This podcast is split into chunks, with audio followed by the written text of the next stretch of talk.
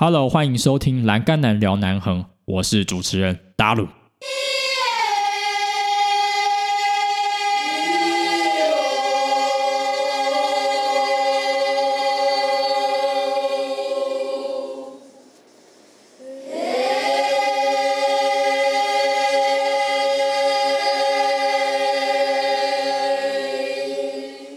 Hello，欢迎你收听今天的节目。今天这一集呢是观光客会爱上的一集哦，因为我难得用这么像观光客的方式呢来记录这一集，因为毕竟南横要通车了嘛，所以我就破格呢用这种懒人包的方式来带大家认识南横的景点。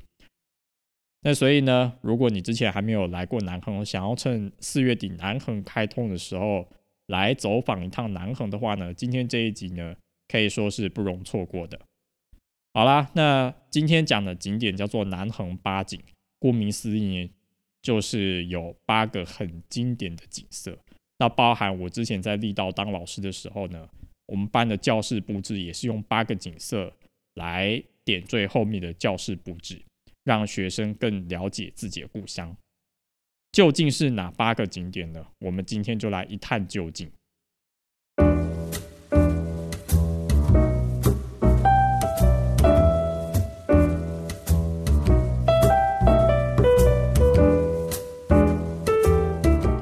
那根据洪春景老师这样子长期记录下来呢，他认为南横有八个景色，从东到西呢，分别是天龙吊桥、雾路峡谷、力道部落。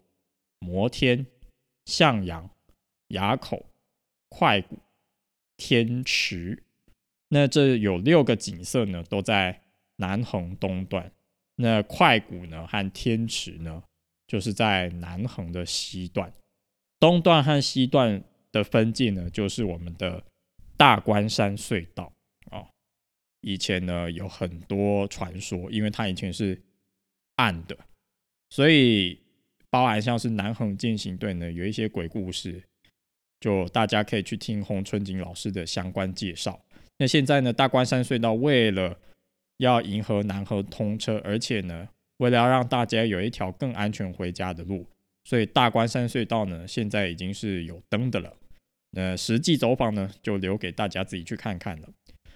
天龙吊桥呢，它海拔七百八十一公尺，那是日治时期呢。力道居民要走到雾路的时候所建立的吊桥，天龙吊桥呢有一副对联很有意思哦，叫做“天龙步道走一走，健康活力九十九”。意思是说呢，你走过天龙吊桥、天龙步道之后呢，你就会长命百岁、假霸力啊。但天龙步道呢，现在是禁止通行的。因为我们可以在一七五一七四 K 那边有一段出口，然后呢，它其实是封起来、炸起来，不让我们趟火狼鬼，就是不能走啦。所以如果说真的要走的话，等天龙吊桥施工完以后呢，大家有幸再去一清方泽吧。那天龙吊桥这边有另外一个我觉得很棒的秘境哦，也不是秘境啊，就是有一块路牌。那这个路牌呢是交通公路总局所设立的。那一共在南横有很多这种橘色路牌，大家就可以自己去找。那其实这个很适合被保存，因为那种斑驳的 old school 感呢，就呈现在这张路牌，它承载了一段历史哦，所以就留给自己去找喽。那我们接下来再往西前进一公里呢，就会来到我们的雾路峡谷。这一段呢，可以说是南红东段的精华，因为这边琉璃的岩壁，然后仿佛像泰鲁阁的峡谷地形呢，无不让游客还有用路人呢为之赞叹。以前没有六口温泉明隧道的时候呢，我们可以一边开车看着耸立的岩壁，这个感觉真的是非常的气宇轩昂啊。那乌路峡谷呢？我自己对它的诠释呢，叫做南横泰鲁阁。虽然没有像中横公路那样的长哦，就是像立雾溪到天祥这一段这么长。你看中横公路，它还有呃长春祠，然后还有燕子口，有针对那种峡谷地形的，有非常非常多的人工开凿隧道。那这些南横比较少，但南横泰鲁阁有我们有什么呢？我们有非常彩绘的岩壁。我之前在 Instagram 呢，在去年的十一月二十一号以及今年的三月五号呢，都有一些直播所留下来的 video。那里面呢，大家就可以看到啊彩绘的岩壁。那南横乌路峡谷的岩壁呢，什么时候会出现？就是压力大的时候，温泉会从岩壁渗出，你可以看到一些金黄色的岩石。不知道你有没有去过哈游溪温泉呢？雾台乡的。如果你有去过哈游溪温泉呢，雾路峡谷的温泉的景色呢，岩壁的景色。你会非常非常的喜欢。我记得有一次在中午去乌鲁峡谷的时候，那一天是晴朗的好天气，然后就对着乌鲁峡谷拍，我反而拍到红褐色的岩壁地形，所以不同的光线呢映照出来的颜色，那个感觉非常的不一样。有时候是橘色的，有时候是红铜色的，有时候是红褐色的。那不同时机来就有不同的美丽之处，所以乌鲁峡谷呢，有一些外国人会特别走六口温泉明隧道，就像中红公路那样同步。我觉得这非常非常有创意。之前在二零一九年我刚来力道的时候呢，我带着我爸爸妈妈来到了六口温泉，那时候就有看到一些比利时的游客呢，除了来六口温泉以外呢，还去走那个六口温泉明隧道。那里面的风景呢，真的是非常非常的美丽哦。你可以从往右侧往上看，或往前看，然后往下看，看到那个湛蓝色的溪水。运气好的话，那真的是景观一绝，还可以听到燕子在那边叫叫叫。其实也是别有一般风味哦。所以乌鲁峡谷对我来说是一个非常非常大的点。那我其实也很久都没讲。好了，我不能讲太多，我下一集还要连乌鲁部落一起讲，所以大家下一集就敬请期待。那第三个呢，叫做力道部落。力道部落呢，作为我以前工作的地方，我对这个地方呢有特殊的感情。那力道部落呢，不是只有那一间泡菜店，虽然那间泡菜店呢非常非常好吃啦。那力道呢，它是一个河阶地形，这边呢也要来跟大家讲那个路牌。地道呢也有一块橘色的路牌，那上面呢也诉说了一段历史，还有这边人的产业特色，所以大家呢就开始寻宝一下，就可以自己去找看看。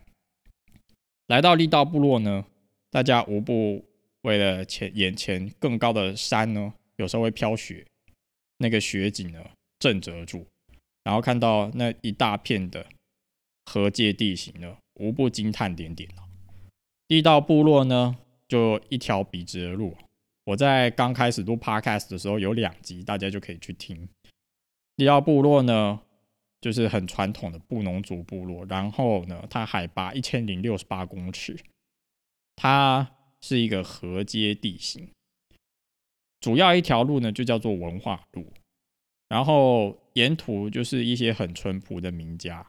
如果说你想要在地道当成中继站的话，除了那间泡菜店以外，里面呢还有一些热炒店，所以大家呢可以不妨去试一试。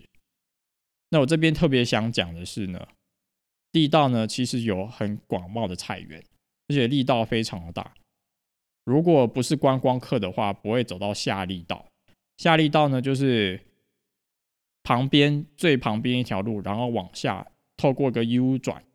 那边有个 U 线回廊，然后一直往下去走，走走走。那那边可以听什么呢？听哈利波松西，哈利波森哦。那那一集呢，我特别讲哈利波森是他们以前扫墓的地方，就是他们祖先住的地方，所以那条溪叫做哈利波松溪。那力道部落呢？如果说你要住宿的话呢，现在只有一家喜乐民宿可以住。对啊，因为以前八八风灾以前有很多民宿，后来都倒。那力道部落呢，就是买高丽菜，然后呢看广袤的田园，然后呢走到下里道当健身。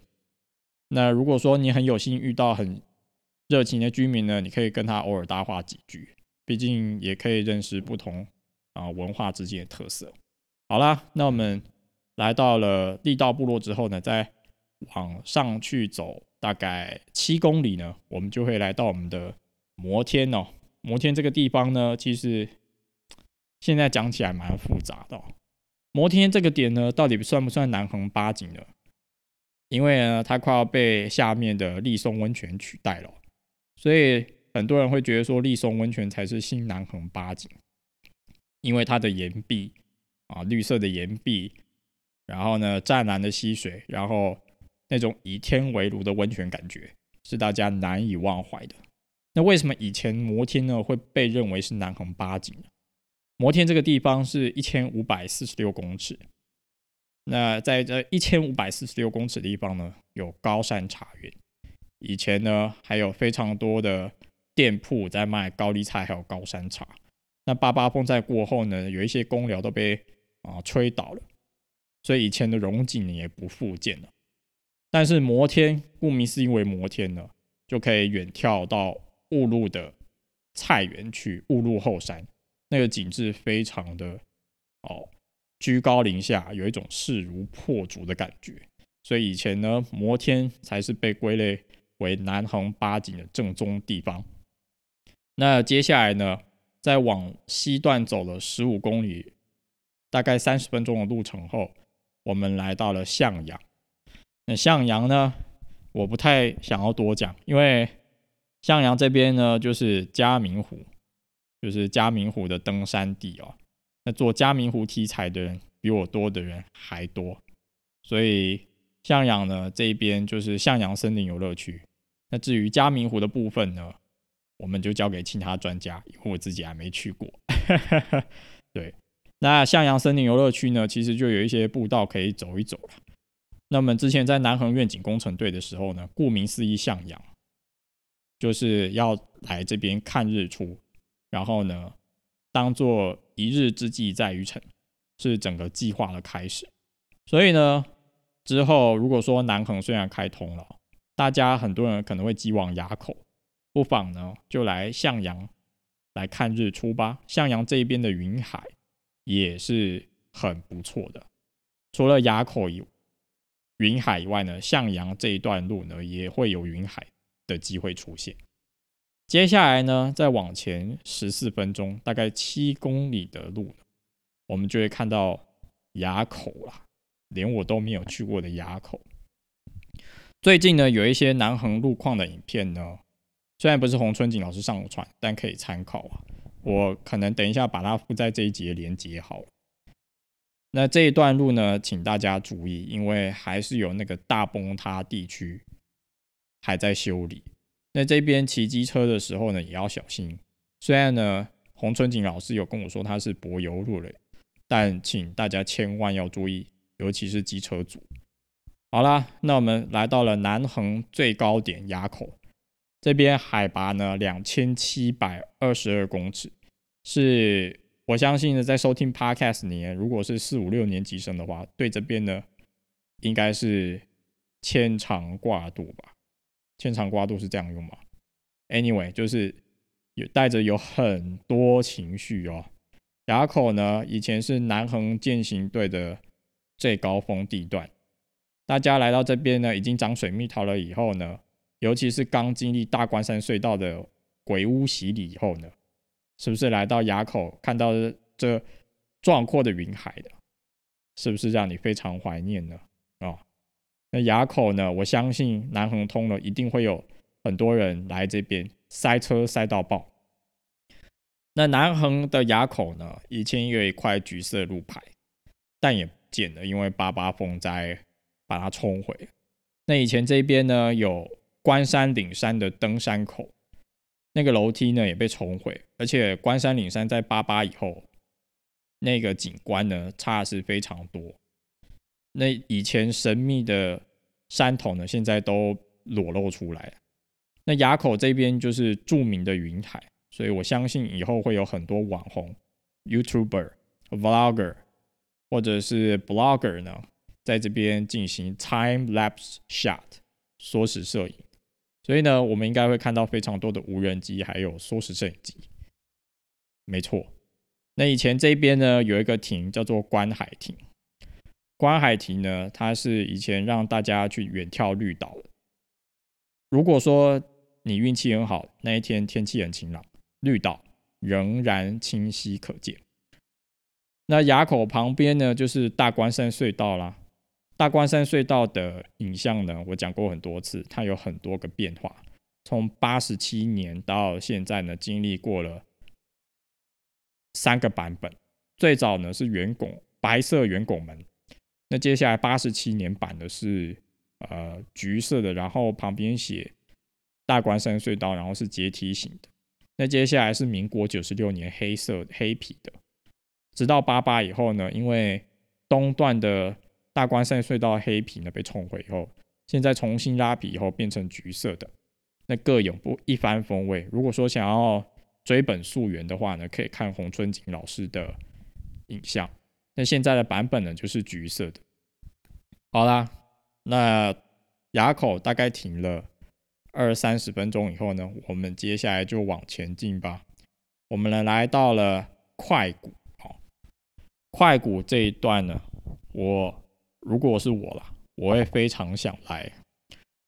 快谷呢，我前阵子刚翻完洪春景老师的二零一九纪录片，才知道它是以一七一号的快谷原始林的红块呢为命名，所以这一棵树呢，对快谷来说非常有巨大意义。快谷为它海拔两千四百五十四公尺。所以海拔也是非常的高啊，所以在这样的海拔，就是有很多针叶林，有红块、云杉哦，台湾铁杉这一些呢都非常非常的多。快谷呢，它是人间仙境，拥有迷雾森林之称。所以呢，如果你是在下午来的时候呢，那个云雾缭绕的感觉，非常非常的。神秘还有梦幻，真是无人不知，无人不晓。以后真的就会变成这个样子了你在这种像是《仙剑奇侠传》的，真的，我每次想到这种物境呢，都会想到《仙剑奇侠传》里面，在山里面中顶山林，然后云雾缭绕那种，你自己一个人和自己对话的过程中，在快谷缥缈仙境的地方呢。与自我对话那种感觉真的是非常幸福，光用讲了就觉得说哇，好想现在赶快就到达快谷。